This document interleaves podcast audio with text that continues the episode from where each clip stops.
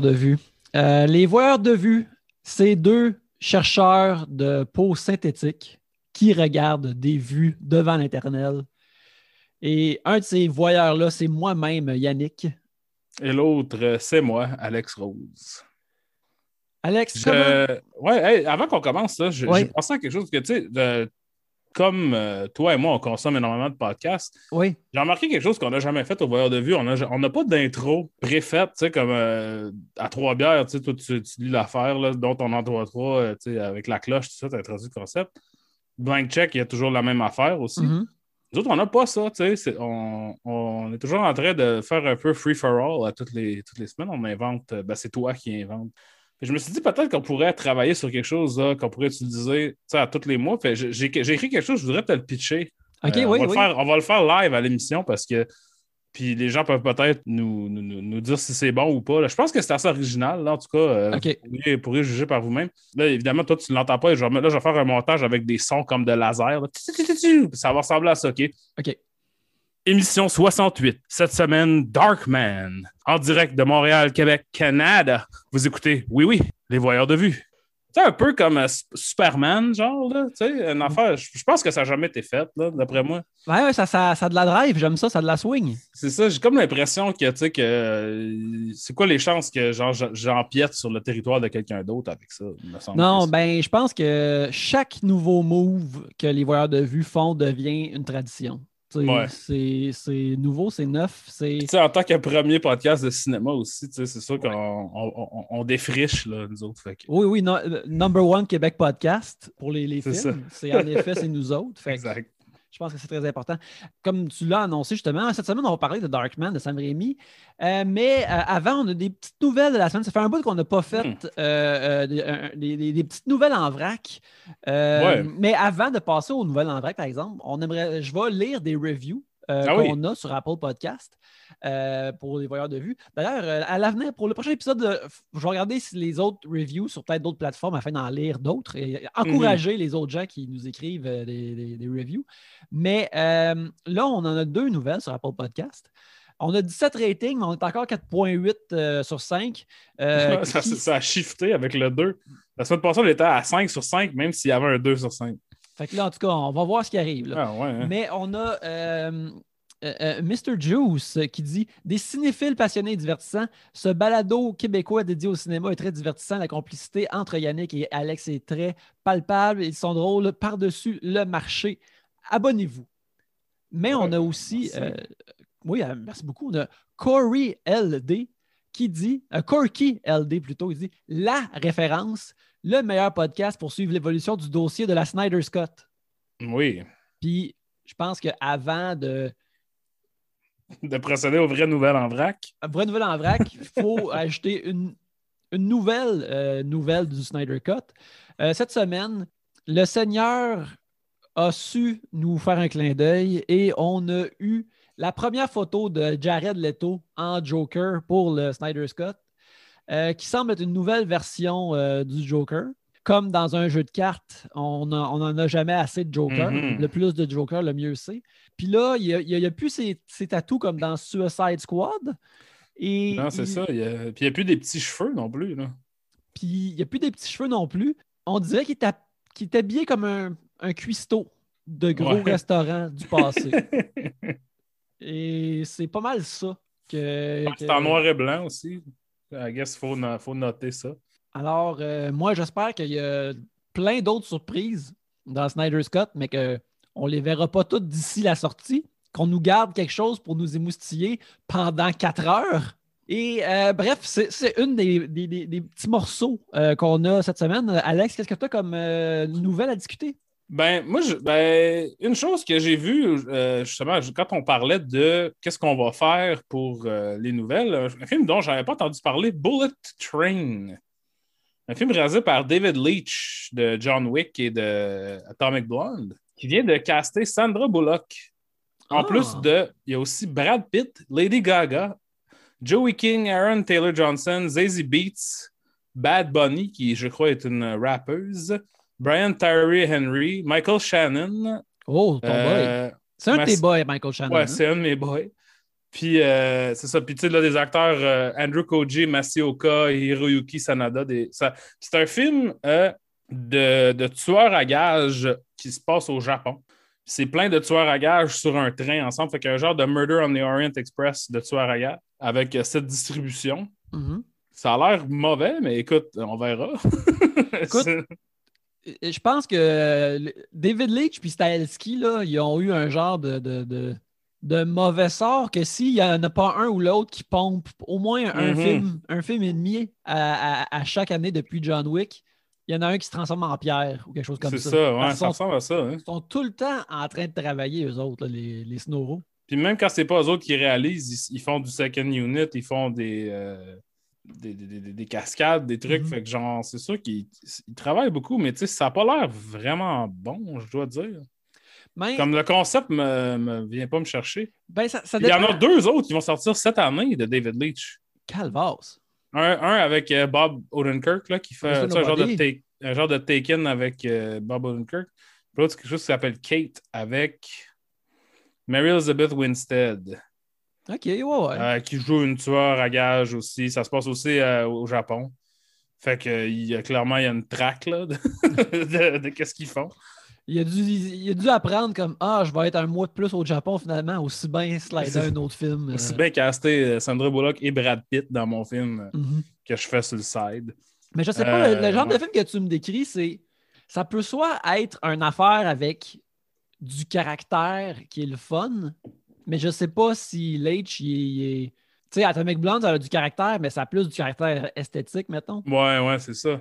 Mais euh, ça, peut, ça peut soit être un genre de blockbuster lisse global, un peu poche comme The Rock fait, Ouais. ou ça peut être une affaire avec plus de caractère. Puis moi, je, c'est le train qui me fait penser à ça, là, mais un Taking of Pelham 1, 2, 3, mettons, Ouais, ouais, mais, ouais. mais- mais- mais qui fait plus là, fort. là. ça sonne plus comme Snowpiercer, là, je te dirais, ça a l'air plus euh, high concept que ça. Mais, Mm.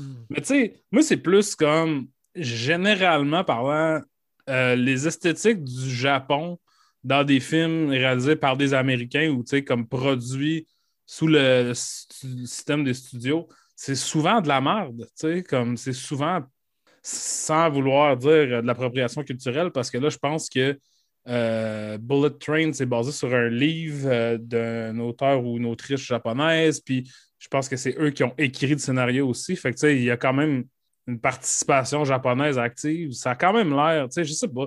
Il y a une comme un genre de shit. Ouais, c'est ça, tu sais, il y a des néons, puis ils mouillent, puis genre, Yakuza! c'est ça. Si on est au Japon, je peux avoir un long coat, un long duster en cuir parce que c'est pas lame. Mais si j'étais à LA, ça serait lame. Tu sais, c'est comme. C'est ça. Je pense que tu sais, c'est- c'est très. euh, ben, on va en parler peut-être en parlant de Darkman. C'est très adolescent comme fétichisation de, tu sais, de- d'une esthétique. là. Mhm. Mais encore là, j'ai rien vu, j'ai pas vu une seule image de ça. Mais le fait qu'il en a fait deux back-to-back, ça augure mal, genre. Tu sais, parce que déjà qu'Atomic Blonde, c'est quand même cool. Là. C'est... Tout ce qui est bon dans Atomic Blonde, c'est visuel, c'est stylisé, c'est pas l'histoire incompréhensible. là. Mais tu sais, déjà là, ça, c'est borderline comme tu sais, inutile, juste les années 80, des surfaces qui reflètent de la glace et de la boucane. Tu sais, c'est très comme pas loin d'être too much. Fait que, tu sais, je- dès qu'ils en mettent un petit peu trop avec ça, ça peut devenir juste comme tu sais, euh, quelque chose de, de, de pas le fun, là, tu sais, de- de- de- d'agressant. Tu sais, Mhm. comme il y a un film, je ne l'ai pas vu, mais là, cette semaine, moi, je pensais, parce que moi, j'ai jamais coché dans Letterboxd tous les films que j'ai vus. Dans ma tête, c'était comme faudrait que je mette un, score dessus, puis je trouvais ça, euh, comme franchement euh, épuisant à faire.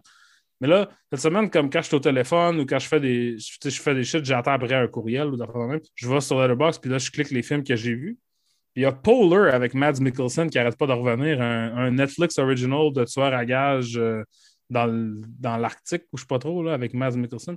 Ça, ça a vraiment l'air d'une affaire de Edgelord là, de, de, de- de- qui essaie trop fort. là. Mhm. Là, je suis comme, je dois dire que je suis attiré par ça, même si je trouve ça a l'air mauvais. Je suis comme, je vais sans doute l'écouter parce qu'il y a quelque chose en dedans de moi qui fait que j'ai pas le choix de regarder ces films-là, même quand je, je les trouve toujours mauvais. Tu sais, comme avec Terminal, là, le film avec Margot Robbie que j'avais parlé euh, cet été, qui était juste comme un genre de film noir, poche d'esthétique de néon, tu sais, vraiment plate. Puis je l'avais écouté pareil. Puis c'est comme, je, on dirait que je peux pas m'empêcher de le faire. Fait que, Bullet Train, que ce soit bon ou pas, c'est sûr que je vais te regarder. Fait que je- Tiens-toi bien.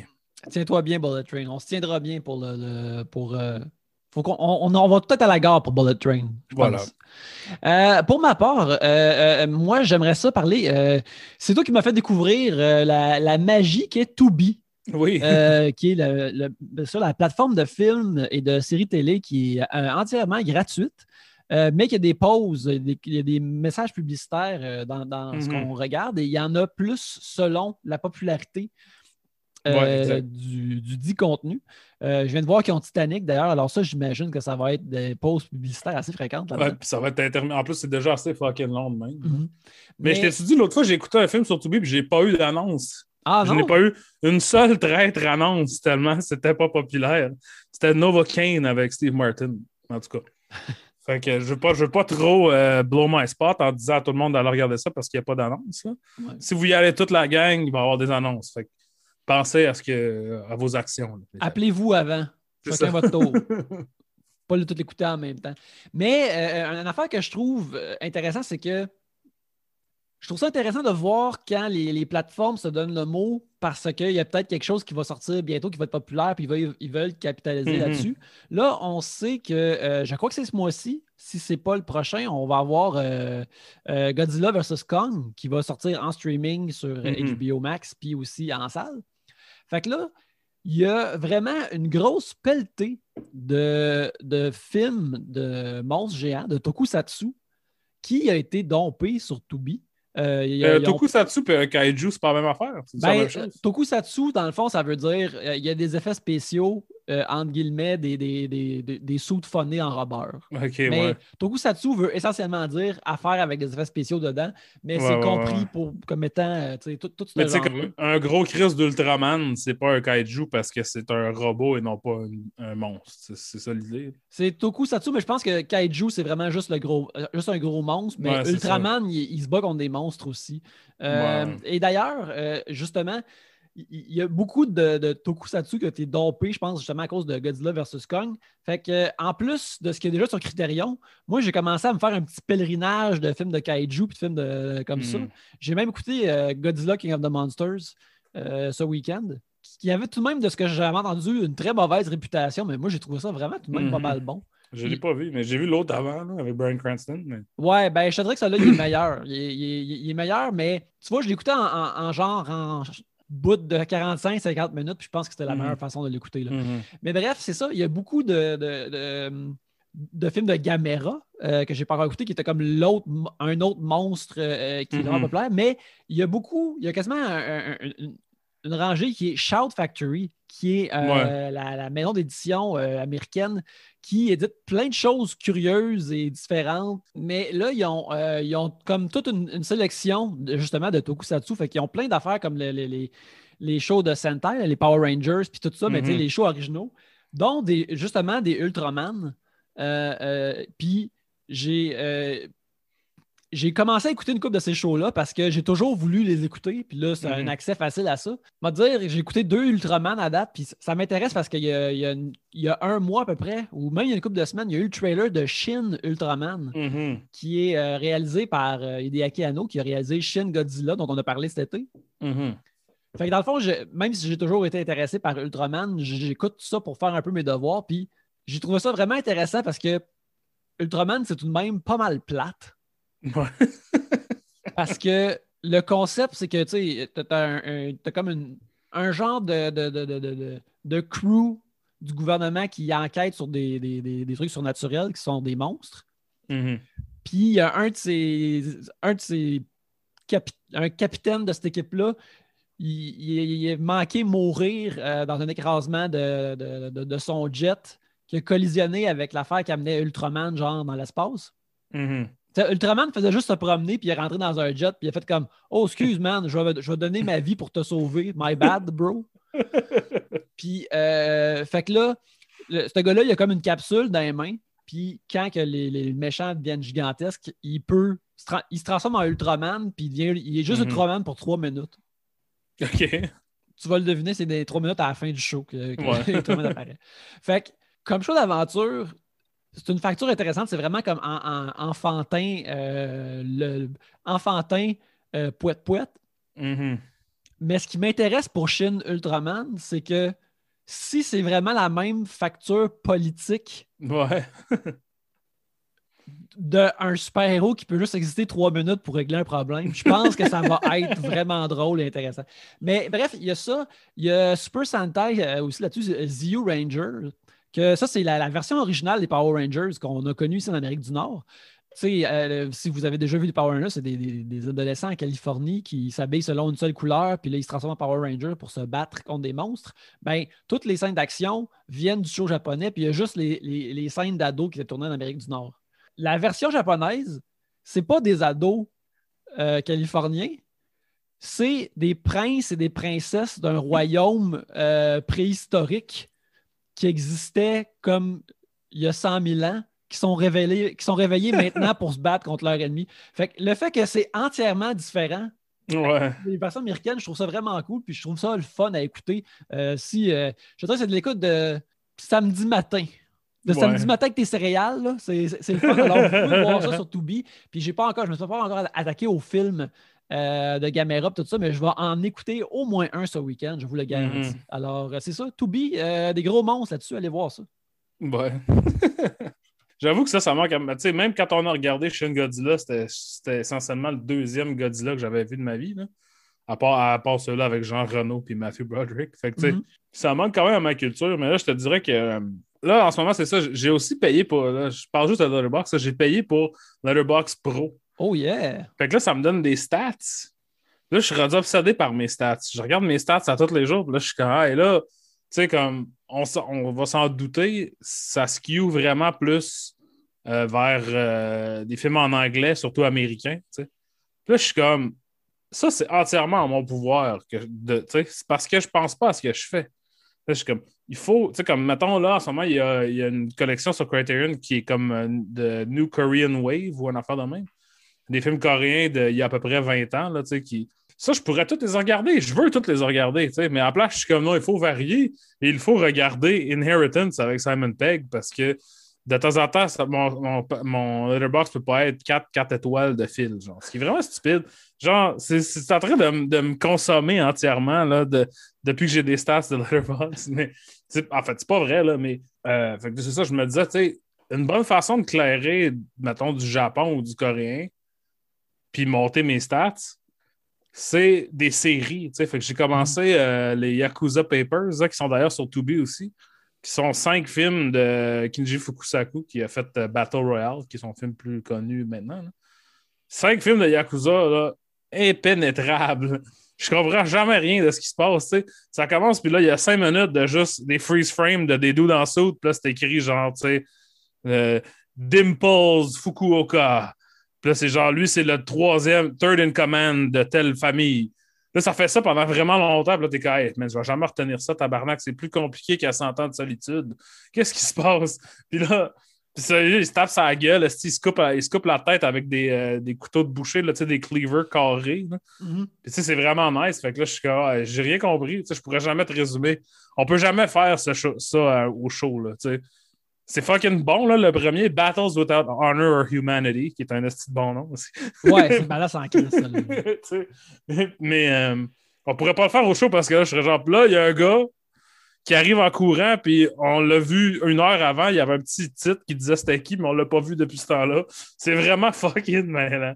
Fait que, mais en tout cas, là, tu sais, mettons, Clarissa, ça va donner cinq films à mes stages japonais et à aller donner. En tout cas, c'est sûr que de par ma job, ça rend ça difficile de focuser entièrement sur le cinéma hongrois ou euh, faire comme je fais avec mes disques, dans le fond, ou ce que je comme ah, cette semaine, ou pour trois mois, j'achète juste des disques de fusion hongrois. Ça, c'est facile à faire. Pour regarder des films, ça l'est moins, je te dirais. Mais oui, c'est ça, ça manque à ma culture, bref. Ben, si, si tu cherches justement à enclencher un sur, euh, sur euh, Criterion sur le week-end, moi, à date, dans les Godzilla que j'ai écoutés, euh, Godzilla versus Mecha Godzilla est le plus le fun. Puis le, je trouve ça là qui, qui, qui s'écoute le mieux parce qu'ils ont tendance. Il y a du drame humain, Hmm. puis le drame humain, ce qui est intéressant dans les films de Godzilla, c'est que à date de ce que j'ai vu, c'est que tu peux pas, tu peux comme faire n'importe quel genre Mhm. entre les comme tu sais euh, Godzilla King of the Monsters il y a en masse de sous-marins, mettons. C'est comme un drame de sous-marins parce qu'ils sont dans des vaisseaux, puis ils sont comme, hey, Mhm. Godzilla, il est là, puis blablabla, puis des, des mesures de guerre. Dans euh, Godzilla versus Mega Godzilla, il y a un petit aspect euh, James Bond-esque. euh, avec juste une petite pincée euh, de, de, de, de- de- de Indiana Jones, peut-être. C'est un qui peu est comme des carry-on, ce que tu me décris, là, dans le fond. carry-on, c'est genre en autant que le monde tombe, c'est fun. Lui, il joue le, le dude gay, elle, elle joue la femme, la méchante. Tu sais, c'est toujours pareil. Je, je- je pense que oui. Je pense que c'est comme ça que, peut-être que justement euh, euh, Godzilla, c'est le carry-on japonais. Là. Je pense que c'est. On est en train de mettre le doigt sur quelque Ben, chose. je- ben, en fait, moi, je suis sûr qu'il y a un carry-on japonais. là.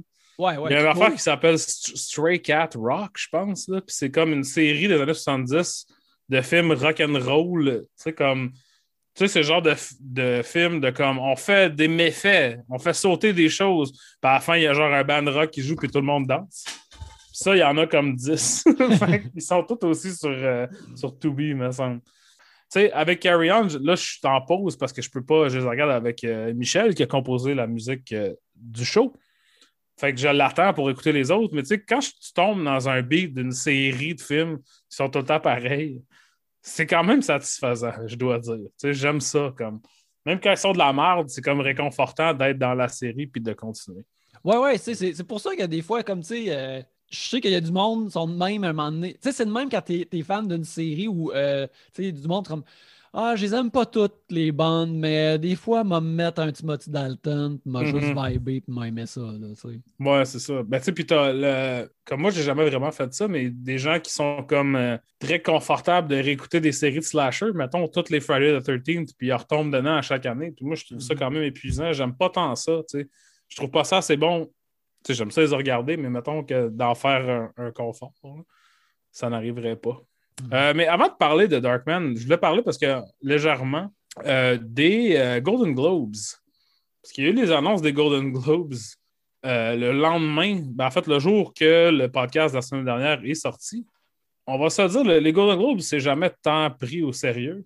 Non, non, la, la réputation des Golden Globes, c'est quand tu l'écoutes à la TV, c'est que Tout le monde est sous. Ouais, c'est ça, Tout le monde est sous et lousse. Puis le monde en revienne pas que Ricky Gervais a fait une joke Mhm. qui, qui- que la plupart des gens écriraient sur Twitter. C'est juste qu'il a fait dans la face des vedettes d'Hollywood, puis le monde n'en revienne pas. C'est ça. Fait que, euh, mais tu sais, c'est- pas vrai, sérieux, mais moi, je le regarde tout le temps. Tu sais, c'est. euh, moi, je je mets pas tant de poids dans les, euh, les prix au cinéma parce que, un, c'est souvent c'est de la merde, là. C'est un concours de popularité pas clair. Puis deux, j'aime pas l'industrie qui a, qui a popé autour de ça. Tu sais, je follow du monde sur Twitter, des, critiques de cinéma ou du monde qui écrivent euh, en cinéma, que euh, rendu, tu sais, mettons, passé TIFF. Fait tu sais, au mois d'octobre, tout ce qu'ils font, c'est dire est-ce que ça va être ci, est-ce que ça va être ça, ça va-tu être Zendaya qui va être no- nominée pour un Oscar ou ça va être ci ou ça va être ça, j'entends dire qu'il y a du buzz de ci, de ça. Puis ça, je trouve que c'est une façon. C'est pour ça que je ne regarde pas de sport en partie. Je- genre, c'est une façon de, de gamify le cinéma d'une façon que je trouve pas le fun. Mhm. Que je trouve franchement rébarbative et euh, plutôt sans intérêt. Mais quand même, cette, année- cette année, c'est intéressant, les Golden Globes, parce que ben, c'était pas une année normale au cinéma. Puis les Golden Globes se séparent, euh, en tout cas au, au niveau des- du cinéma, en drame et en comédie. Puis tu sais, là, fait les, cinq drames qui sont en nomination, c'est Mank là, de David Fincher, Nomadland de Chloé Zhao, Promising Young Woman de Emerald Fennell, The Trial of Chicago 7 de Aaron Sorkin et The Father de euh, Florian Zetter, Zetterlund. Florian Zeller. Mais tu sais, ça, c'est cinq films, honnêtement, je pense, dans une année normale, peut-être Nomadland aurait été nominé, puis pas les autres. tu sais. Mhm. Parce que c'est vraiment, c'est des, tu sais, Mank puis of Chicago 7 qui sont des productions Netflix qui sont des succès d'estime, mais encore, tu sais, toi, t'aimes beaucoup Aaron Sorkin, t'as pas vu Chicago 7 encore. Pas encore, non. Parce que, genre, dans un sens, tu t'en crisses un peu, puis Ouais. il va toujours être là. C'est pas un film événement.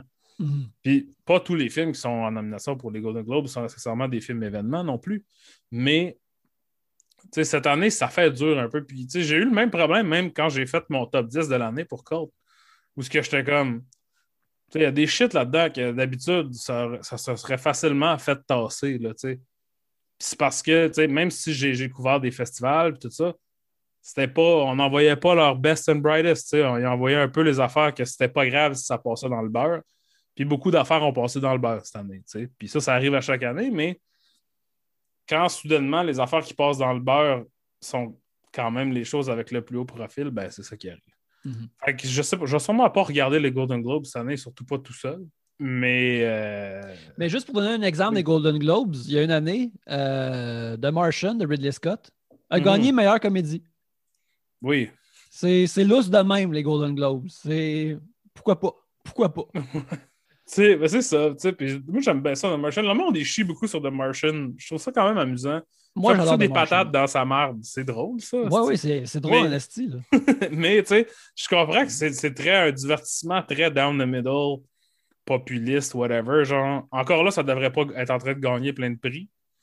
Mais je comprends pourquoi ça gagne. Tu sais, Green Book a gagné Tabarnak. Ça, ça dit tout ce que ça peut dire mhm. sur les prix au cinéma. Oui, absolument. Mais ça reste quand même intéressant. Puis là, évidemment, Chadwick Boseman a fait un film, euh, a fait Ma Rainey's Black Bottom. Il y a des bonnes chances qu'il gagne, qu'il rafle tout pour ça parce qu'évidemment, il est décédé. Euh, je me souviens où ce que j'étais? J'étais avec toi, Yannick, quand on a appris que Chadwick Boseman est mort. Oui, nous l'avons appris dans la taverne, dans la station de métro Longueuil, qu'on n'était même pas sûr qu'elle existait encore, elle est encore ouverte. Sérieux, par exemple, ça c'était un, des high points de 2020 quand on est rentré dans la station parce qu'on n'était pas sûr que ça existait encore. Puis de voir que c'était ouvert, puis se commander des grosses bières là avec euh, fidèle auditrice et amie de l'émission, euh, Marie-Lise Hamelin. C'était un très beau moment. C'était on dirait que ça fait 100 000 ans. Quand je pense à ça, là, c'est comme le, le, moment où on est rentré dans un bar et on s'est assis. Comme ça, là. C'était la pandémie déjà, là. Mais c'était correct d'être assis dans le bar. Ah là là. En tout cas, c'est pas que genre, c'est ça que le highlight, de, un des highlights de 2020 est aussi la, mort de Chadwick Boseman. Ouais. c'est poche. Mais bon. C'est sûr qu'on fasse. on, peut, on peut rien faire d'autre. La seule affaire qu'on peut faire, c'est aller vers notre film de la semaine, je crois. ouais, je pense qu'on est rendu là. là. C'est aller. Euh, euh, c'est de Turn on the Dark avec mhm. euh, le film de Sam Raimi, Darkman, qui met en vedette, bien sûr, Liam Taken lui-même, Liam Neeson. Oui dans le rôle de Peyton Westlake, qui joue un scientifique qui est brutalement attaqué, qui est défiguré, qui est laissé pour mort euh, à cause d'un méchant euh, mafieux qui s'appelle Robert Durant, qui est joué par euh, Larry Drake. Il est laissé vivant cependant et Peyton Westlake décide de, prendre vengeance en utilisant ce quoi il travaillait dessus, sa découverte, c'est de la greffe de peau afin de créer des différents masques et différents visages pour se venger contre le crime organisé qui l'a détruit, mais aussi pouvoir recontacter, reconquérir euh, sa femme qui est jouée par Francis McDormand. Cependant, euh, il demeure atrocement défiguré et euh, les, masques, les visages qu'il crée, ils peuvent, ils, durent juste comme 90 minutes. Et mhm. comme si le film savait que dans le fond, 90 minutes, c'est juste ça que tu as besoin. Alors qu'il les transformer par son accident et son désir de vengeance, il devient aussi quelqu'un de plus tordu, violent et, euh, euh, certains diraient maléfique. Et euh, à travers tout ça, il va monter la chaîne du crime qui lui a fait du tort pour sauver sa femme ainsi que peut-être la ville de Détroit. je ne sais pas si c'est officiellement c'est-tu supposé être Détroit, pour vrai? Parce qu'à un moment donné, ça dit. J'ai vu Détroit euh, écrit sur un building. Le, film ne dit pas que c'est à Détroit, mais j'ai vu Détroit écrit sur un building. Puis je ah, sais que Sam Raimi vient du Michigan. Fait j'assume que c'est peut-être Détroit. Mais bref, c'est ça, euh, Darkman. Euh, ça a été souvent raconté, décrit, surtout maintenant, c'est devenu un cliché de dire comme Ah, ça, c'était le premier film de super-héros de Sam Raimi, avant qu'il fasse sa mhm. trilogie de Spider-Man et avant, bien sûr, qu'il fasse le, prochain, le prochain Doctor Strange qui doit être fini ou du moins en tournage en ce moment en Angleterre. Même si, ben, à travers les, les, les cercles de films nerds, c'est dit souvent, Darkman demeure tout de même pas pire oublié, je pense, dans, mm-hmm. la culture populaire. Puis ça, je trouve que ça donne une belle surprise de suggérer à quelqu'un.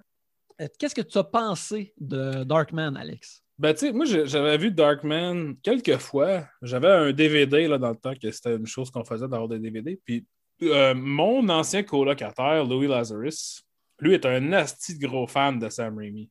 Lui, il parlait, tu sais, c'était un peu comme son touchstone là, de réalisateur de, de, quand il, on, parce qu'on étudiait en cinéma, quand il, mm. il, décrivait une shot, c'était souvent une shot de Sam Raimi. Je veux faire comme dans, comme dans Whatever for Love of the Game. Puis ah, je pense que j'ai beaucoup regardé Darkman, c'est ça, l'année en 2007 ou 2008, là, quand j'habitais avec lui, puis on parlait mm. beaucoup de Sam Raimi. C'était très. C'était beaucoup dans nos conversations. Mais tu sais, ça, c'était au début des balbutiements des films de super-héros. Mm-hmm. Euh, c'est sorti en 1990, c'était comme ouais, un an après Batman. Exact. Mais, mais même quand moi je regardais, quand je le regardais beaucoup, là, quand j'habitais mhm. avec Louis, c'était comme l'année de Iron Man, mettons. Mhm. y avait pas, on n'était pas dans ce qu'on a maintenant, qui est une industrie qui est complètement pilotée par euh, les films de super-héros. Moi, j'aimais beaucoup ça parce que c'est très petit gars de 12 ans comme film. C'est beaucoup comme les genres d'histoires que je m'imaginais dans ma tête n'étant pas vraiment un, un fan de super-héros existants. Mm. J'aimais, le concept d'un super-héros, mais moi, je suivais pas les, les, BD comme toi. ou comme... L'idée qu'il y a un super-héros tout fait, qui est fait, qui te donne, le v'là, tout ce que tu as besoin de savoir sur ce super-héros-là est contenu dans ce film-là. Même quand j'avais plus 12 ans, je trouvais ça vraiment hot. J'aime, j'aime la mythologie super simple de Darkman. Tout est dedans c'est super efficace. Puis c'est un peu plus comme euh, moléculaire, groundé, comme film de super-héros, dans le sens qu'il ne peut pas vraiment voler. C'est comme un film d'action des années 90 à la base, mais lui, euh, il a des super pouvoirs qui sont pas tout le temps clairs. Puis des fois, pas nécessairement plus. Dans un film où ce que c'est pas dit, Arnold est aussi fort que Darkman. Ouais, ouais, ouais. Dans, dans le sens que Darkman, il ne peut pas faire des affaires que tu ne peux pas t'attendre de lui nécessairement, à part être fort. Puis l'esthétique, un peu crottée de, de ruelles, puis de vieux, euh, de vieux dépotoirs, puis j'ai toujours trouvé ça vraiment hot. Puis aussi, c'est ça. En le réécoutant hier, je me suis rendu compte que le, le style de Sam Raimi est dans chaque seconde de ce film-là. Ça peut pas. Il n'y a pas de film, à part les Evil Dead, pas vraiment de film qui a plus l'air d'un film de Sam Raimi que Darkman. Euh, ben, en fait, j'adore ça. Je trouve ça vraiment bon. Je trouve que Darkman, c'est, c'est presque l'idéal que, j'imagine dans ma tête pour un film de super-héros. Maintenant, je me rends compte, quand je vais voir un film de super-héros, à toutes les fois, il faudrait que ça soit Darkman. je serais toujours content. Mais là, c'est pas ça qui arrive. Hélas. Mm-hmm. Ben, moi, c'est, euh, moi aussi, j'ai beaucoup aimé ça. Une affaire que je me suis souvenu cette semaine, que je ne me souvenais pas, c'est qu'en sixième année, je m'étais déguisé en Darkman. ah ouais?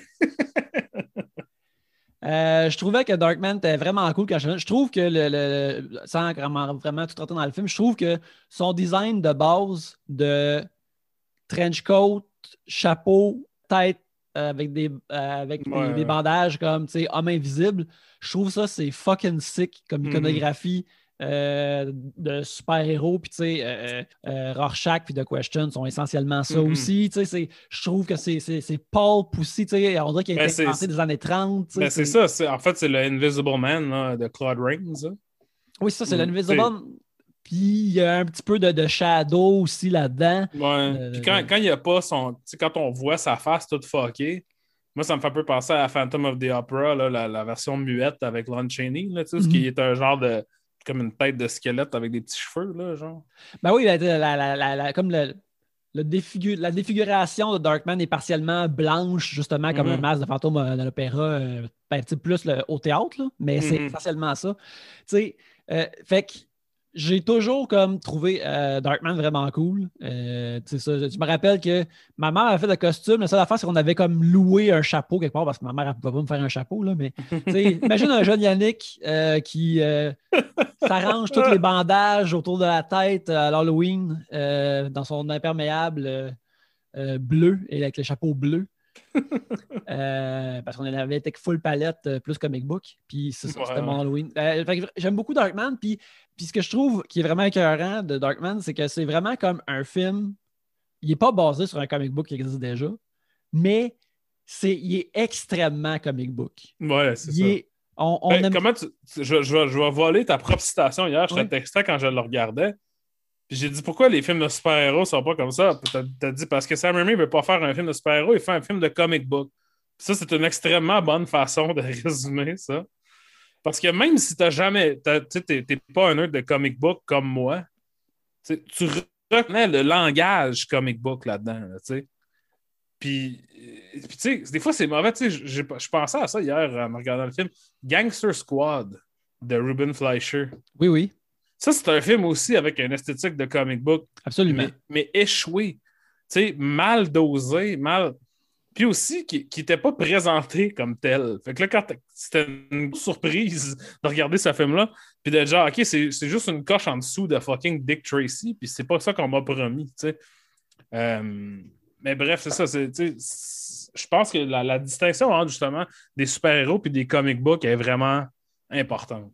Un, bon exemple de ça, c'est, mettons, quand, euh, euh, parce que la transformation de Peyton Westlake a fait que ça, ça l'a débalancé. euh, pour qu'il puisse survivre, il y a une chirurgie qui, comme, qui coupe ses nerfs de douleur, mais ça, ça fuck son, son- sa balance, mettons, émotionnelle, fait qu'il peut partir dans une rage.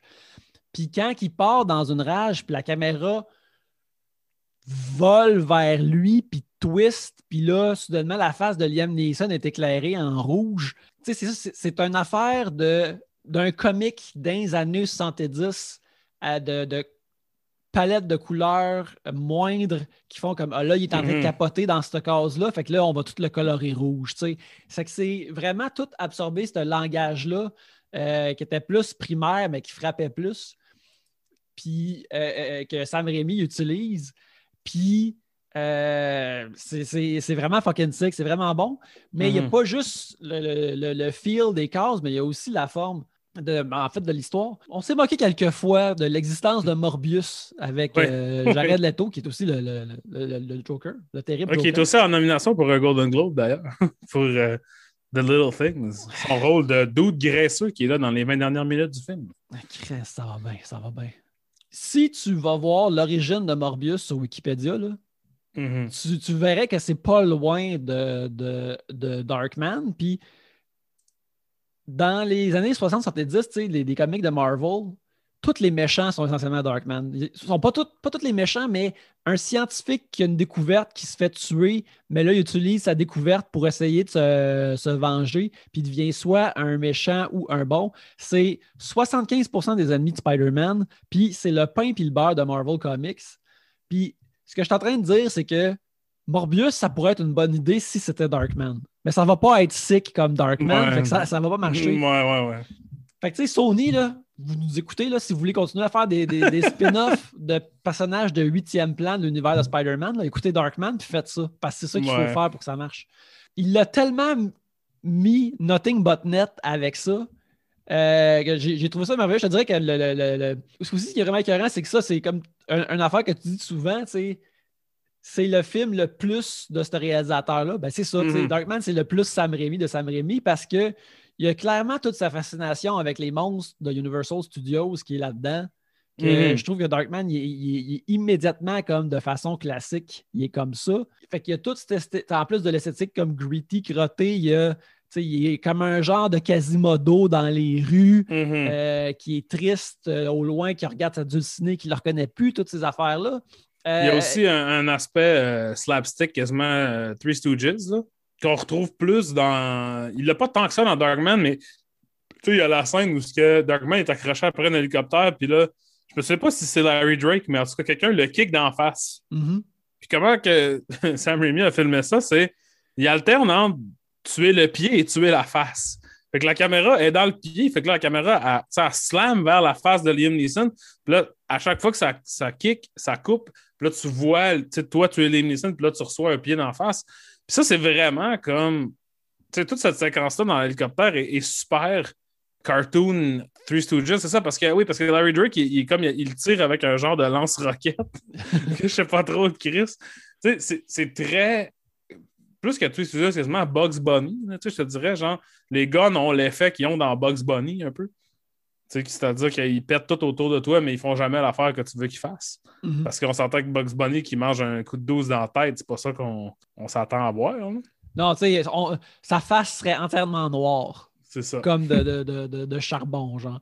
Mais oui, c'est tu sais, c'est ça. euh, la scène où Peyton se fait atta- attaquer puis défigurer puis tout ça, Mhm. tu sais, c'est assez horreur pour faire Ah non, qu'est-ce qui arrive à cet homme-là? Mais c'est pas Murphy qui se fait tuer dans Robocop non plus. Ouais, ouais, ouais. Parce que t'as- ses mains qui se font brûler, puis c'est comme Oh my god, ses mains se font brûler, mais ils, ils se font brûler en genre de stop motion, qui est tout de Mhm. même vraiment cool à regarder. Il, il chevauche comme deux, trois affaires en même temps dans ces scènes-là, que- qui, est, qui est vraiment remarquable. tu sais. J'ai, non, j'ai trouvé ça. euh, c'est c'est vraiment bon, puis c'est ça qui est cool justement de Darkman, puis pourquoi euh, que tu sais, on dirait aux autres, faites, vous voulez faire ça comme du monde, faites Darkman, mais parce que c'est tellement au cœur de ce que Sam Raimi est et aime en tant que réalisateur. Tu sais, son slapstick, il est, dans, il est dans Drag Me to Hell aussi, puis dans bien d'autres de, de- de ses affaires. Fait que je pense que c'est un peu aussi pourquoi c'est pas facilement répétable. Parce que Mhm. faut que tu y ailles comme trop sincère, voici ce qu'il y a dans mon cœur, tu sais, pour, pour Ouais, faire ouais, ouais, ouais, ouais.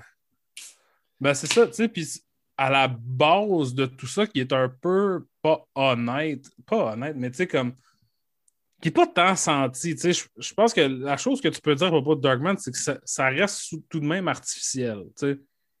Le fait qu'il est un scientifique, puis là, il fait, tu sais, il gosse des shit, tu sais, c'est- Mhm. ça, c'est très comme moi qui joue au Lego quand j'ai 8 ans, puis je suis comme, je suis un scientifique, On cherche pas vraiment le- le- un réalisme. C'est zéro réaliste, en fait. Je pense qu'à un certain point, ça vient quand même affecter, mettons, le noyau émotionnel du film. Où ce que, comme c'est assez slapstick, c'est super stylisé, tout ça, à la base, on est-tu on est comme. On veut-tu vraiment qu'il revienne avec Francis McDormand ou on s'en sac un peu? Mais, alternativement, l'affaire, c'est que je pense que ce que les films de super-héros font maintenant, c'est le contraire, c'est bien pire. C'est de mettre beaucoup trop d'emphase sur l'émotion, faire des films qui durent 2h40 quand je, ne- je ne sais pas si c'est nécessaire. Comme, je trouve que la pureté de Darkman, c'est sûr que la pureté de Darkman fait que les défauts de Darkman viennent de sa pureté. Mhm. C'est que c'est très, très concis, c'est ce que c'est, ça bang, bang, bang. Je pourrais pas dire que moi, je suis particulièrement émotionnellement engagé dans ce qui se passe avec le personnage de, Darkman. Mais ça veut pas dire que c'est pas un bon film. Tu sais, ça veut pas dire que c'est peut-être pas peut-être pas une meilleure façon de le faire. Genre, c'est pas. euh, Moi, j'étais tout de même sa tristesse d'avoir perdu, de, de- de- de- constater sa condition, moi, ça venait me chercher. Toutes ces affaires qu'il avait perdu. Mais si Mhm. je pense, mettons, à la romance qu'il y avait avec Francis McDormand au début, je suis comme, ah, c'est pas tant. C'est- pas autant marquant, puis t'es pas. euh, Ouais, mais, je sais pas si ça c'est trop marquant quand il meurt. Peut-être que le slapstick est plus le fun, par exemple. C'est peut-être que le, le, sla- le slapstick de sa mort Ouais. devient déplacé aussi. Ben, il y a tout temps une affaire, tu sais, dans Sam Raimi, dans ces gros moments-là, tu sais, comme quand le- son appart explose puis son corps revole. Mhm. Ça, c'est un peu slapstick, pareil, tu sais, Ouais. de le voir revoler puis tomber puis tout ça. Tu sais, il y, a- il y a souvent plusieurs tons qui jouent sur un même moment dans Sam Raimi, tu sais. Tu sais, comme je pense, mettons, au moment, là, dans Spider-Man 3, où il devient emo, là, puis il y a des... Ouais, ouais, ouais. Ça, c'est un exemple de Sam Raimi qui en met trop, je te dirais. Puis ce genre d'affaires-là joue beaucoup dans Darkman. Tu sais, le, le genre, les genres de. Je veux pas dire des ruptures de ton, parce que c'est pas des ruptures de ton. Le ton est pareil tout le long, mais des fois, le ton est pas clair. Par Mhm. exprès. tu sais. Puis ça fait, c'est ça, ça fait aussi qu'il y a comme. Comme dans Batman Returns, il y a beaucoup de parallèles avec de- entre Darkman et Batman Returns. Oui, oui. On, Euh, a, on, a, on a une intrigue de, de, de- d'homme de- d'homme d'affaires qui veut prendre contrôle de la ville, puis qui s'allie à, Mhm. à un, euh, un élément criminel dangereux, puis qui veut rebâtir la ville à son image, puis toutes ces affaires-là. là. C'est ça, puis de comme deux méchants, dont un qui crouse euh, le personnage euh, féminin principal, tout ça, tu sais. Darkman est moins baroque hors déco que Batman Returns. Ça, c'est, c'est, ça- c'est un film à pas mal plus petit budget aussi. Mhm. Même si ça, c'est une affaire aussi, tu sais, Darkman, c'est comme relativement petit budget. pour l'époque, puis tout ça, mais ça paraît pas. Là. Man, avec la raide d'hélicoptère à la fin, là, tu sais, tout de même en plein jour, puis avec un, vrai dude qui, qui, qui parle l'hélicoptère, j'étais tout de même Mhm. surpris. Là. J'ai vraiment aimé ça. Là, là, tantôt, j'ai comme un peu stické sur euh, le, le manque de vérité émotionnelle. Mais tu sais, à la base, c'est comme c'est un divertissement essentiellement parfait. C'est exactement ce que ça veut être, puis ça va là. Je pense pas que ça transcende vraiment cette, cette idée et cette image d'être comme du comic book en vrai. Mais il faut aussi noter que ça existait, à part les films de Superman à cette époque-là, puis le premier Batman, qui, qui est quand même différent là, dans son ton. Ça n'existait pas vraiment des films de, de, de comic book, pour ainsi parler. Je sais pas. tu sais, Je Non, pensais non, c'est- ça, ça n'existait pas vraiment. euh, tu sais, c'est. Tu sais, c'est même c'est Richard Donner, en faisant le premier Superman, il a dit Ah ouais, nous autres, on va comme prendre ça au sérieux. Mhm. Sais, on va faire comme si Superman était vrai, pas comme s'il était une affaire comme wacky dans une, une réalité stylisée, là, comme mettons le Batman Adam West ou des choses de même. Ouais, ouais, ouais, c'est ça. Ça, ça se pouvait pas, là. Mais tu sais, déjà là, Darkman existe dans un monde plus stylisé que ça. C'est Mhm. comme, c'est pas supposé d'être 100% vrai. C'est pour ça justement que c'est euh, c'est super pouvoir, là, si on peut appeler ça. C'est vraiment juste comme, il est comme un humain normal, mais plus fort.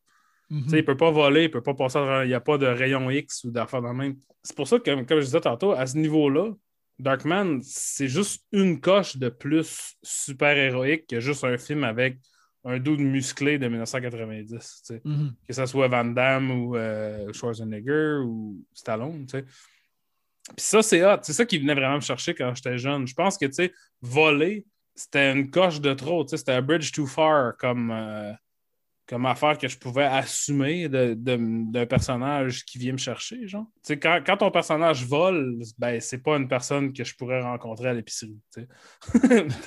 Darkman non plus, vu qu'il est défiguré, mais tu sais, il y a plus un... Je sais pas, il existe plus dans le vrai monde. Puis ça, Mhm. je, trouve, je trouve que c'est super bien fait. En plus, considérant que c'est super stylisé. Puis il y a des affaires de Evil Dead là, vers la fin. Il y a comme. euh, c'est Marie-Lise qui avait, qui avait noté ça, mais euh, il y a une scène où ils font comme se taper sa face, là, comme les trois stooges, puis là, ils se regardent. Là. Mhm. Puis ils font Ah, tu sais, blablabla. Puis, puis ça sonne vraiment. C'est vraiment comme une affaire d'Evil Dead, tu sais, comme quand ils se battent contre des genres de, de ghouls là, qui sont comme I swallow your soul, I swallow your soul. Puis qui sont comme des genres d'affaires sur des genres de, de bébites sur une spring, que je sais pas trop, tu sais, qui, qui bougent de façon pas naturelle. Il y a ça dans Darkman aussi, tu sais.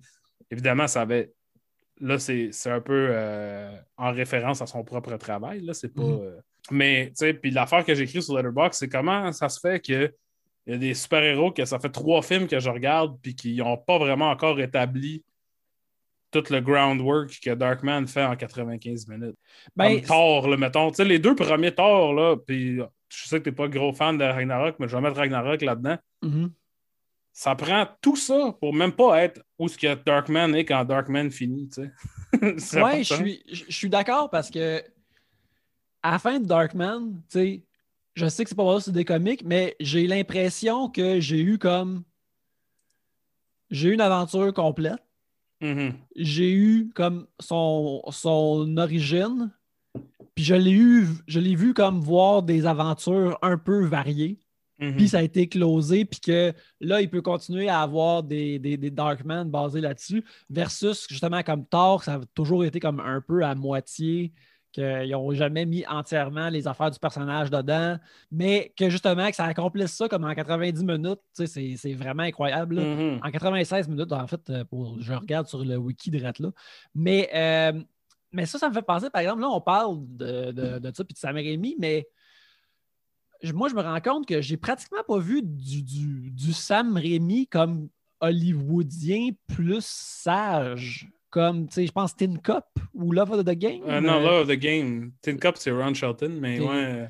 comme Love of the Game, puis euh, tu sais, comme je- je- peut-être qu'un jour on se rendra là, on va écouter de, de- de- de ces films-là.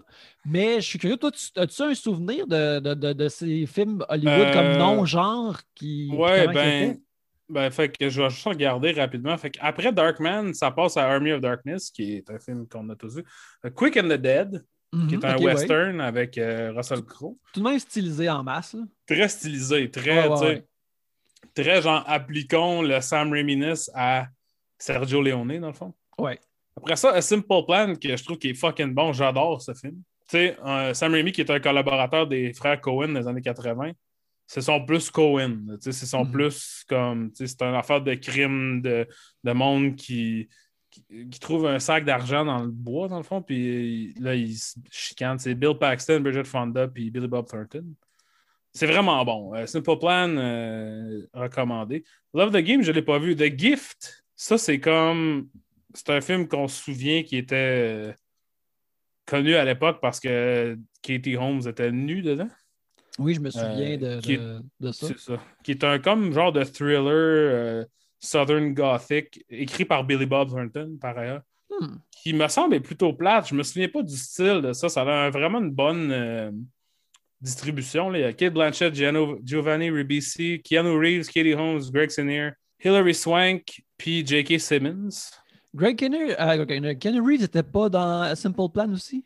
Non, euh, Non. Simple Plan, comme je t'ai dit, c'est euh, Bill Paxton, Bridget Fonda, puis Billy Bob Thornton. Puis il y a un quatrième dude, là, Brent Briscoe, un acteur avec une moustache.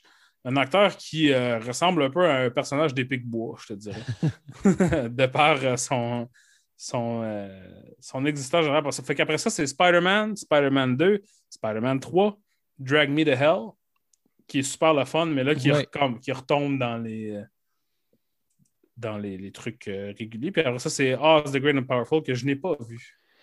J'ai juste vu par bout car euh, euh, euh, jadis, quand j'allais chercher un latte pour ma blonde le, le- le samedi ou le dimanche matin au club social sur Saint-Viateur. Saint-Viateur dans mon quartier, euh, il n'y avait qu'un seul film, en- un seul DVD qui jouait sur l'écran, le grand écran, euh, les matins de, de week-end, et c'était euh, Oz and the Great and Powerful. J'ai vu des bouts grâce au café, euh, au club social, mais euh, Ouais. toujours pas vu. Mais c'est ça, donc, je serais curieux de voir comme les, les- les- les- les- les- ce qui semble les moins euh, for love of the game, qui semble un, un Rémi plus sage. Ben, tu sais, vois-tu, là, on avait peut-être déterminé un film pour la semaine prochaine, Mhm. mais on peut peut-être switcher et revenir à ce film-là un jour. Puis y aller avec For Love of the Game.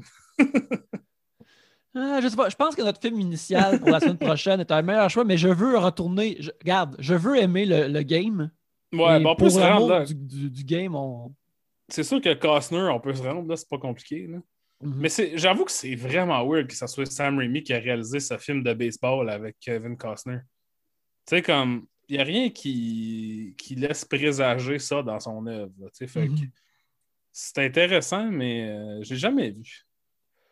Tu sais, puis je vais dire ça tout de suite, là, je, vais, je vais le caler. Je vais sûrement trouver ça plate. Il y a des. On risque de trouver ça plate, mais de la même façon qu'on a parlé de, des fois quelqu'un aime ça écouter, même s'il n'aime pas Timothy Dalton, il aime James Bond, fait qu'il aime ça Ouais, c'est jumper dedans. tu sais. Si t'aimes Sam Raimi, tu peux aller en, regarder un mineur, puis être comme y, y trouver une petite perle ou trouver Ben, quelque c'est chose. ça, mais je trouve là. toujours ça intéressant de regarder les films. Tu sais, quelqu'un qui a une longue carrière, tu sais, puis Sam Raimi est un petit peu trop jeune pour embarquer là-dedans, mais quelqu'un comme Sidney Lumet, mettons. Mhm. Tu sais, qui a commencé à faire des films dans les années 50, puis son dernier film est en 2006, puis il y a Vin Diesel dedans. Lui, il a fait toutes les hosties de sortes de films que tu peux pas imaginer. Fait que, tu sais, des fois, c'est intéressant d'aller voir quelque chose que non seulement c'est pas bon, mais tu devrais pas le regarder. C'est un bon réalisateur quand même. Un film de Mhm. merde fait par un bon réalisateur qui a- tu sais, il va y avoir des choses à l'intérieur qui sont bien. Ça veut pas dire que le film est bon pour autant. Non, absolument pas. Mais qui sait? Qui sait? Ouais, mais ben, c'est ça. Je sais pas. Puis là, c'est ça, il en revient. genre, ça fait quasiment 10 ans que Sam Raimi n'a rien fait. Ouais, ben, moi, ce que je suis vraiment curieux, c'est que si on, on l'a vu qu'on a Sam Raimi, tu sais, euh, euh, euh, Spider-Man 3 est, ma foi, vraiment mauvais, mais c'est, c'est- je trouve que c'est un de ces grands exemples-là de, de, de, de, de, de- de- de fourrage avec le chien de franchise. Mhm. Parce que c'est clair que Sam Raimi, le- les films de Spider-Man qu'il a fait, clairement, il adore Spider-Man, mais il adore le Spider-Man des années 60. Mhm. Spider-Man original, dessiné par Steve Ditko, puis dessiné par John Romita Senior. Puis Spider-Man 3, il y a Venom dedans, qui est un méchant des années 90. Puis tu vois que Mhm. Sam Raimi s'en calisse de Venom. Il voulait pas avoir Venom dans son film. Il y a une scène où ce que tous les fanboys voulaient comme Ah, Spider-Man va être badass quand il va avoir le saut de Venom? Ben, c'est pour ça que Sam Raimi en a fait un esti de bouffon dansant qui, qui a une vie éternelle comme mime. Parce que lui, il est comme c'est cave ça, Venom. On veut pas Venom. Venom caca. C'est ça qui arrive quand il est habillé en noir puis qu'il est cool, il danse puis il est un toton. Puis il y a une scène où ce que Spider-Man enlève le costume noir de Spider-Man, son costume cool, il crisse dans une valise, puis il crisse dans un garde-robe, puis tu ne le revois pas pendant 30 minutes. J'ai rarement vu ça dans un, film, un réalisateur qui fait Check ça, je m'en calisse, je le mets dans le garde-robe pour une demi-heure, je vous le reverrai plus, j'aime pas ça. Ben c'est ça, c'est ça, t'as raison. Sam Raimi a flexé sur les studios d'une façon qu'on risque de ne pas revoir avant longtemps. Parce que je pense que même si c'était des films à haut budget, les Spider-Man, le studio voyait ça un peu comme un, un loss leader. C'est comme la raison pourquoi les hot dogs au, Costco, ils sont tout le temps 1,69, même si c'est sûr que ça vaut plus, ça vaut plus que 1,69 maintenant. C'est que tu perds de l'argent sur le hot dog, mais tu vas toujours attirer le monde avec des hot dogs. Puis mm-hmm. Spider-Man, c'était ça en 2001. C'était comme, ça va nous coûter cher, puis, euh, mais on va pouvoir plugger des albums. C'est pour ça qu'il y a des tonnes de Dashboard Confessional. C'est un produit multimédia. Personne ne regardait, à Guess rendu à Spider-Man 3, fait qu'il a pu faire ce qu'il veut, puis il a juste. C'est sûr que c'est pour ça qu'il a moins travaillé depuis ce temps-là. ouais, ben, moi, je pense que, tu sais, c'est. En fait, je pense qu'il est arrivé le contraire, c'est que dans Spider-Man Spider 1, c'est comme, ah, ben, tu sais, peut-être que le monde ne va pas étonner des super-héros après le succès de X-Men. Ouais. Là, c'est devenu un méga hit. Là, il fait Spider-Man 2. C'est encore un méga hit. Fait que tout le monde de Sony ont dû faire comme Oh oh, ça c'est nice. Fait que là, c'est le temps de. OK, là, c'est le temps de mettre nos, nos, mains là-dedans puis de le masser. Mm-hmm. Puis là, les fans veulent Venom, fait que met Venom dedans. Puis là, lui, il a fait comme OK, gang. Mais ça n'a comme pas marché. Puis je pense que ça l'a vraiment comme un peu euh, déconcrissé. Ouais. mais moi, je pense, mettons que, il y avait aussi une rumeur, il était supposé le faire avec euh, euh, The Vulture dedans qui est finalement devenu un méchant dans Homecoming. Mais moi, je pense que s'il avait comme fait un Spider-Man 3 comme il voulait, il aurait peut-être fait un Spider-Man 4 ou 5, puis peut-être d'autres films on the side pour Sony. Puis peut-être que la, shape aussi du cinéma de super-héros serait différente. Mais en tout cas, je suis curieux de le voir revenir là-dedans pour euh, Doctor Strange. Mais bref, même le 3 a été un hit. C'est le 58e film qui a fait le plus d'argent dans l'histoire encore. Mais mhm. Il a fait ça en trollant le monde, puis en faisant Vous voulez ça? C'est ça que vous voulez, tabarnak? Non, voilà. Il y a de la comédie musicale là-dedans. Ah ouais, esti. J'adore toujours ça. Moi, ça, c'est une attitude que j'adore dans l'art. C'est comme Ah ouais, c'est ça que vous voulez, hein, ma maudite gang de caves. Ça vient toujours me chercher. Ben, ça, moi, je trouve que c'est encore meilleur parce que dans mes intérêts à moi, c'est comme non, moi, je veux faire du Spider-Man des années 60, j'en veux pas votre Spider-Man des années 90 à la crotte. Ça. Mais tu sais, Spider-Man des années 90, c'est super cool. Il y a plein de bonnes affaires dedans, mais c'était pas, pas pour lui. ouais, lui, il aime, pas ça. il aime pas ça. Dis pas de le faire. Mais tu sais, puis ça, ça revient à l'affaire que je dis souvent, c'est que tu sais, avant, on engageait des cinéastes pour faire des, du IP qui rentraient là, puis il fallait qu'ils se fassent tordre le bras. Ils voulaient pas, tu sais. Euh, l'exemple que je te c'est genre euh, Brian De Palma qui fait des Untouchables, puis il est comme je vais juste le faire si je peux dépenser beaucoup d'argent, puis mettre un hommage euh, au cuirassé Potankin dedans. Sinon, ça ne m'intéresse pas. Je ne veux pas faire le film que vous voulez que je fasse.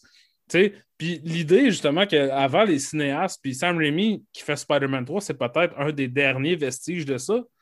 Il était comme D'accord, j'accepte votre offre de marde minable, mais vous allez me laisser faire qu'est-ce que je veux. Il va danser sur du jazz. c'est ça. Puis, puis ça, je pense que ça, c'est une affaire qui manque. là c'est pour ça qu'ils vont chercher des réalisateurs qui sont bons. Là, je veux dire, ils vont chercher Chloé Zhao pour faire Eternals ou Ryan Coogler pour faire les Black Panther. Mais c'est du monde qui n'ont pas encore gagné.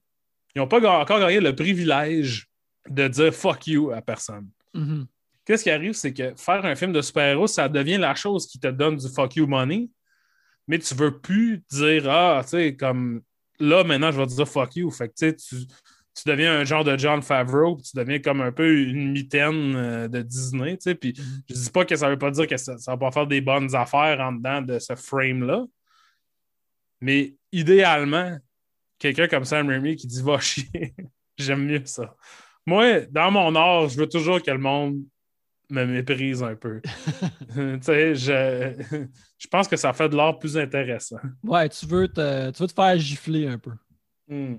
Tu sais, c'est une situation, euh, une situation euh, euh, chanteuse de chambre dans un film noir des années 40. Là, Ben, elle, vient, elle vient s'asseoir sur tes cuisses alors qu'elle chante. Puis là, t'es comme, oh yeah, mais là, ça va d'abord, puis elle te gifle. C'est ça que Ben, tu veux de ton art. Moi, je veux pas nécessairement être le giflé, mais je veux être, mettons, dans le bar quand quelqu'un se fait gifler, puis je fais rien. Parce que moi, je suis comme, écoute, t'avais qu'à pas être ici, c'est comme c'est pour ça. T'es venu ici au bar à- sans penser que t'allais te faire gifler. Ça, c'est ton problème. Ouais. Fait que, tu En autant que l'artiste gifle. Toi, c'est C'est ça que ça. tu veux. C'est ça. Tu me manquerais ce qui gifle en autant qu'il gifle. Mais tu c'est une affaire qui revient. Souvent, là, j'en ai déjà parlé, mais tu sais, l'idée de, mettons, du film de Mario Bros, là, Mhm. tu sais, qui est pas bon, mais qui était pas ce que personne s'attendait. tu. Puis maintenant, on peut plus. Il n'y aura pas. Le monde est chie à terre d'un Star Wars qui est essentiellement un Star Wars qui est exactement comme tu t'attends, avec deux affaires que tu voulais pas voir. Mhm. Mais tu sais, t'imagines si là, là, il sortait le film de Mario Bros comme il est là, tu sais, aussi loin de, du IP, comment les nerds de l'Internet capoteraient. Genre, tu sais, Ben, regarde, ça, ça a été. le Snyder Cut, c'est rien, là. Le Snyder Cut, c'est rien. Imagine si fucking Mario Bros sortait aujourd'hui. Ah non, euh, on, on brûle le stade olympique, là. on brûle le stade olympique. Mais ça, c'est drôle parce que justement, ça a été annon- ça, ça a comme popé il y a deux, il y a, une semaine ou deux. Tu sais, ça a été révélé qu'il y avait une couple d'années, il y avait des, des rumeurs que ah, il va y avoir une, une série de Legend of Zelda sur Netflix. Mhm. Puis ça, c'est vrai. Et aussitôt que ça a été leaké sur Internet, Nintendo a fait OK, non, ça a leaké sur Internet, fuck ça, tire la plug. Tire la Ouais, j'ai vu ça aussi. ouais. Puis c'est comme, ben regarde, ils prennent plus de chance, les coquins. Ben, mais c'est ça. Mais je pense que là, on a trop mis. tu sais, là, on est rendu loin de Darkman, mais pas dans, dans Non, parce qu'on parle de, de traité de propriété intellectuelle et versus Darkman, ça vient entièrement toutes des tripes de Sam Raimi. Puis c'est pour ça qu'il était capable de le faire comme il voulait, puis c'est pour ça que c'était efficace comme il voulait, c'est toutes les affaires c'est- qu'il aime. Mais ça reste tout de même traité comme si ça existait déjà. C'est ça l'affaire qui- que je trouve qui est la pureté de Darkman. C'est que Sam Raimi est en train d'adapter ses pensées. Mhm. Comme, il traite son cerveau comme du IP. Puis ça, c'est to- totalement euh, mon cerveau empoisonné, mais de, de, de trop de films de IP. Là. Mhm. Parce que dans le fond, tu sais, qu'est-ce que la création sauf traiter ton cerveau comme du IP, on s'entend? Ouais, ouais. Mais de créer un film qui existe en dedans de des codes, puis en dedans de un univers qui nous est immédiatement familier et connu, sans que ça existe vraiment avant. Ils peuvent même pas faire ça quand ils ont un IP qui existe. Ouais, ouais. J'essaie de penser, mettons, à Assassin's Creed, là, mettons. Le film d'Assassin's Creed qui est une, une impénétrable merde, qui est quand même le fun à regarder, mais qui est comme. Je suis pas capable de suivre, je sais pas ce qui se passe. Il y a une pomme qui est en fait un, un genre de robot avec une clé dedans, puis tout ça. Le film d'Assassin's Creed a, a pas pu être. Il aurait jamais pu être bon. Mhm. Parce que dans un sens, tu veux faire un film original, puis dans l'autre sens, il faut que tu fasses plaisir non seulement à- aux fans, mais aux gens qui gèrent l'image et les trucs de ça. C'est pour ça qu'inventer quelque chose de toute pièce est beaucoup plus risqué, mais risque d'être meilleur aussi.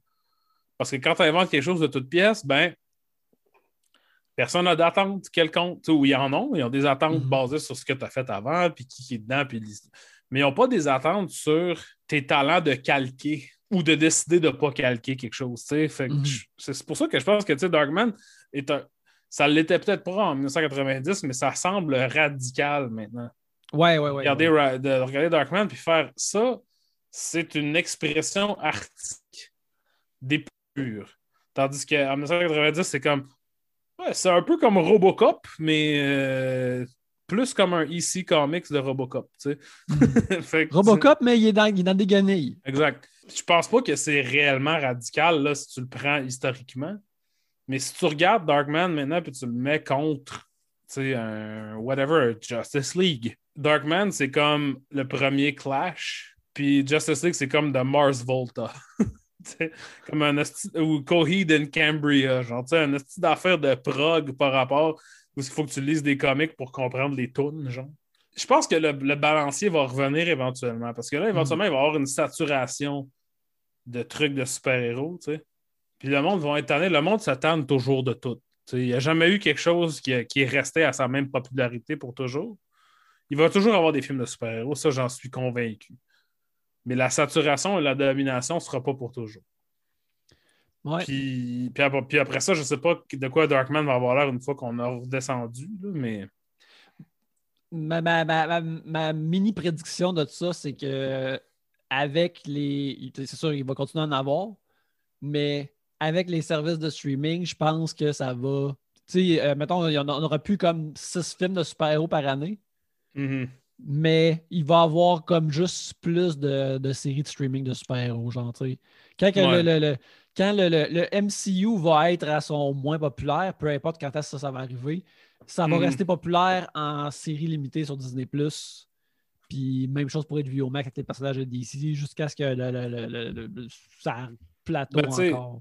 on le voit, là, on le voit tout de suite, justement, pour revenir à Chadwick Boseman, tu sais, je pense que personne n'avait calculé la véritable, le, le véritable, euh, pas problème, mais l'éventualité que quelqu'un meure. Tu sais, tu peux pas, surtout dans un, quand tu construis un univers qui dépend sur maintenant des centaines de personnes, tu sais, il peut arriver des choses comme quelqu'un meurt ou quelqu'un a un accident de char et défiguré, quadriplégique, ou tu sais, ça arrive même aux stars d'Hollywood.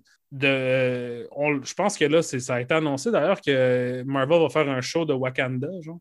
Oui, oui, ça fait partie comme. euh, de- de- euh, Ryan Coogler a comme signé un deal avec Disney, Ouais, je crois, et que ça, ça fait partie de ça, un show de Wakanda. Fait, il va y avoir un show. Pour tous les films de super-héros qui vont encore exister, il va y avoir le show. Au cas où que la personne ne peut plus être dedans, la personne ne veut plus être dedans. Parce que ça bouge trop vite pour que les, les fans acceptent. Tu sais, personne n'aurait accepté un nouveau euh, T'Challa, là. Ça se pouvait pas. Fait que, qu'est-ce qui arrive, c'est, ben, regarde, on va, on va faire un, prendre un chemin alternatif, puis ça va se passer sur, euh, sur une route autre que celle-là Mhm. qu'on a établie déjà. Fait que ça, c'est le problème justement avec la façon que les films de super-héros se développent maintenant. C'est que tu peux pas. Il n'y a pas de place pour les imprévus. sais. Comme le COVID ou la mort d'un de tes acteurs. Mais ça me fait penser d'ailleurs, il y a deux suites à Darkman. Oui, hein, moi, je suis. Je serais, euh, sérieux, ça me. euh, euh, titillé. Je suis sûr qu'ils sont terribles, Ouais. mais ça me. comme. D'ailleurs, je trouve qu'il devrait. Ça, c'est, ça devrait être sur Tubi. Là. Le- Darkman 2 et 3 devraient être sur Tubi, là, vu la, la qualité de la plateforme. Puis j'irais les voir. C'est clair. Mais tu sais, le Darkman 2, c'est The Return of Durant. Puis Mhm. Fait que c'est Arnold Vosloo qui joue Peyton Westbrook. euh, Arnold Vosloo qui est le gars qui joue la momie dans les, les films de la momie avec. euh, ben, qui joue le, le prince, ça, dans le fond, Mhm. la, la version non momie de la momie. Mhm. Euh, puis Larry Drake en revient dans le deuxième. Puis le troisième, qui a vraiment un esti de bon nom, Darkman 3, Die, Darkman Die. Nice. Ça, c'est sick. Euh, là, rendu là, c'est le méchant, c'est juste rendu Jeff Fahey, le, le Lawnmower Man. Je- moi, j'étais un, j'étais- j'étais un fan de Jeff Fahey. Il est, Quand pas Jeff- dans, il est dans Lost, ça se peut-tu? Oui, ça. oui, euh, il était dans Lost, puis dans la dernière euh, saison de, de, de- de Justified. Mhm. Puis, euh, il joue comme un vieux minier qui, de, de charbon qui, a- qui a viré fou, qui est vraiment écœurant. Mais je crois aussi qu'il était dans un. Il y a eu la vedette dans une télésérie de ABC qui c'était un agent du FBI, je crois, ou lui aussi un Marshall, qui était aussi basé sur du Elmer Oui. Leonard. The Marshall. Ouais, c'est ça. Ouais, J'aime. bref, tout le temps euh, prêt pour un peu de Jeff Fahey. ouais. Mais, mais tu sais, comme ça m'a fait penser. Aujourd'hui, je pensais à ça. parce- Ben, en fait, en faisant un peu de, de recherche là-dessus, tu sais, le deuxième, euh, From Dust Till Dawn, Mhm. tu sais, parce qu'il y a eu plusieurs ça de From Dust Till Dawn. Le deuxième est réalisé par Scott Spiegel, qui est le gars qui a coécrit euh, Evil Dead 2, tu sais, qui est un bon ami de Sam Raimi, puis que Sam Raimi, en plus d'être, le gars qui a inventé un certain langage de films de super-héros, c'est aussi le gars qui, qui est, dans un sens, le pionnier des sequels par rapport straight to DVD de films qui ont eu un succès. Parce qu'il a produit les, les- les- les suites de Darkman, puis il a aussi produit les suites de From Dust Till Dawn. Mhm. Fait que en tout cas, je sais pas, c'est intéressant. Là, ben, je pense qu'il croyait à ça comme, comme, comme club école. Comme situation de club école, c'est comme Roger Corman, puis tout ce, monde-là. Là. Puis tu sais, j'ai vu euh, Texas Blood Money, le deuxième euh, d'Astor Dog. Moi aussi, euh, jadis, ça s'est sorti en Puis c'est extrêmement stylisé de façon ridicule. Je me souviens que dans le, un des premiers shots, la caméra est sur une fan qui, qui tourne, qui fait des rotations de fans. Mhm. Puis qu'on voit la scène au complet selon la, au gré du fan. Puis ça, c'est drôle en Chris. C'est vraiment niaiseux. C'est comme vraiment une affaire de, de bro, de film school bro. Mais euh, en tout cas, fait que, c'est ça. Sam Raimi, veut, veut pas, est important dans plein d'affaires. Scott Spiegel a aussi euh, réalisé Hostel 3, qui était aussi straight to DVD. Mhm. C'est du monde euh, qui travaille. C'est des gens qui travaillent. En tout cas, ça, on va leur donner. Absolument. ils veulent faire des films. Sauf Sam Raimi, que ça fait 10 ans qu'il n'a pas fait de film. Mais il faisait euh, Ash vs. Evil Dead aussi. Fait ah oui, oui, c'est vrai, c'est vrai. Euh, fait que là-dessus, je pense qu'on va, euh, on va terminer notre épisode. Oui, on a commencé à tergiverser là. À tergiverser en masse. On espère que, on espère que vous avez aimé notre pensée de Darkman. si vous ne l'avez pas vu, allez le voir. c'est fucking bon. On, espère aussi que vous aimez les, le tergiversage. si vous on l'espère. On l'espère. Si vous aimez les voyeurs de vue, on vous invite à nous donner 5 étoiles sur votre plateforme que vous écoutez des podcasts et un review. Ça nous aide à être plus visible. Et euh, vous pouvez même nous lâcher un mot au voyeur de vue podcast à gmail.com si le cœur vous en dit. On est aussi sur euh, YouTube. Alors, euh, veuillez vous abonner à la chaîne de YouTube histoire qu'on aille un, mm-hmm. un URL custom. Et, mais en attendant, Alex, les gens qui te cherchent, ils te trouvent où? Ouais, ben, est-ce qu'on dit le film qu'on regarde la semaine prochaine? Ah oui, c'est vrai, c'est vrai. Quel film on regarde la semaine prochaine, Alex? Ben, ça ne sera pas for, Love of the Game. On va suivre Francis McDormand la semaine mhm. prochaine. On va la suivre vers Almost Famous de Cameron Crowe. C'est bon de noter que Almost Famous de Cameron Crowe existe en deux versions. Il y a la version Almost Famous et la version Untitled qui est sortie en DVD, qui est plus longue et qui est, je crois, nettement supérieure, mhm. mais plus dur à trouver. Fait que, euh, moi, je vais regarder Untitled à la maison si vous voulez suivre. Une des choses qui est importante dans le title, c'est que la scène de Mark Maron qui crie Lock the Gates est plus longue. Bien sûr, quand on lock les gates, on veut ça au complet. Dans la version du cinéma, on entend juste Lock the Gates. Dans la version Untitled, c'est Lock the Gates on these motherfuckers. Puis il y a toute une scène où ce qu'il a écrit après. Stillwater? Ouais, Stillwater, mais je pense que le Noah Taylor, qui est le mhm. manager, je pense, ça, ça devient Jimmy Fallon. En tout cas, on en parlera la semaine prochaine. Jimmy Fallon est dans Fucking Almost Famous, by the way, avec une grosse barbe. Euh, puis, euh, fait que moi, je regardais un title, je sais pas, il y a, sur Tubi en ce moment, il y a Almost Famous, la version euh, theatrical. Donc, si vous voulez suivre à la maison, c'est la façon la plus facile d'obtenir Almost Famous. Excellent. Alors, mais fait que ça, Almost Famous de Cameron Crowe la semaine prochaine, on a bien hâte. Euh, en attendant, euh, vous pouvez me suivre à Yannick Belzil euh, sur Instagram, sur Twitter ainsi que sur Letterboxd et oui. Ah.